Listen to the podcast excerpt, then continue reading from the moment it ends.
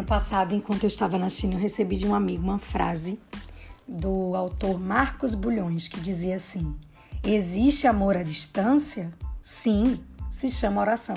E meditando sobre isso, eu me lembrei de uma passagem que está lá em Lucas 7. Nessa oportunidade, Jesus tinha acabado de entrar em Cafarnaum. Ali estava doente, quase à morte, o servo de um centurião, a quem seu senhor estimava muito. Ele ouviu falar de Jesus e enviou-lhe alguns líderes religiosos dos judeus pedindo-lhe que fosse curar o seu servo. Chegando-se a Jesus, suplicaram-lhe com insistência: Esse homem merece que lhes faças isso, porque ama a nossa nação e construiu a nossa sinagoga. Jesus foi com eles. Já estava perto da casa quando o centurião mandou amigos dizerem a Jesus: Senhor, não te incomodes, pois não mereço receber-te debaixo do meu teto. Por isso nem me considerei digno de ir ao teu encontro mas diz uma palavra e o meu servo será curado.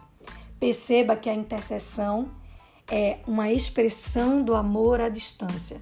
E essa passagem que eu acabei de falar fala exatamente como ela acontece na prática. Interceder significa se colocar entre, estar entre algo, intervir por. Tipologicamente, podemos dizer que o centurião é aquele que ama, clama em favor de alguém ou alguma coisa, colocando-se entre algo ou alguém e o Senhor. O servo é o motivo da nossa oração pelo que, situação, circunstância, lugar ou por quem nos colocamos na brecha diante do Pai. Os líderes que suplicaram com insistência diante de Jesus são o Espírito Santo, que intercede por nós com gemidos inexprimíveis, e Jesus, e Jesus é o mediador e endossa a petição ao Pai. Então, os requisitos para ser intercessor são amar alguém ou uma causa, ter a disposição de se colocar entre a causa e o Pai através da oração, mediante o sacrifício de Jesus, e ter a consciência de que nunca será pela nossa bondade ou ações, porque os nossos atos, né, eles são atos de justiça considerados como trapos de imundícia, de nada valem. Nesse sentido, compreendeu bem o centurião que era muito indigno e sem qualquer tipo de merecimento para sequer estar diante ou receber em sua causa o Rei Jesus.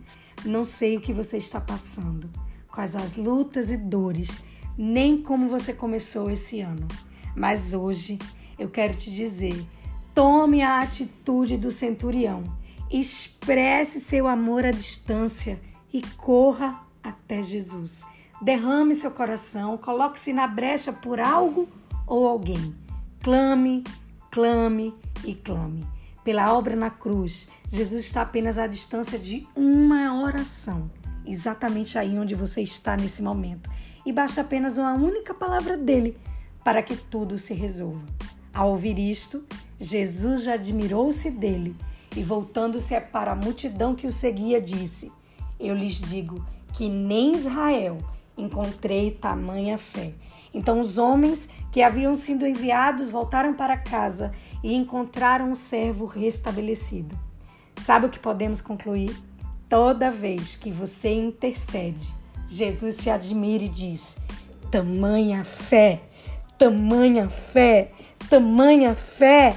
Portanto, não pare de interceder, mesmo que pareça que nada está acontecendo, porque só parece. Na verdade, os céus estão abertos e o Senhor inclinado para ouvir o seu clamor.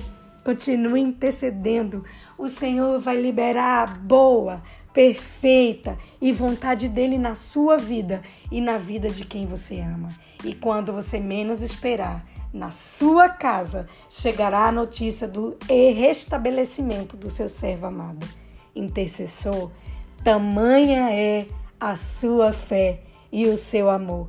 Deus procura intercessores para o que ele deseja fazer em seu reino no ano de 2020 e nos demais anos. Que hoje você seja encontrado como o centurião, aquele que tiver ouvidos Ouça. Que Deus te abençoe.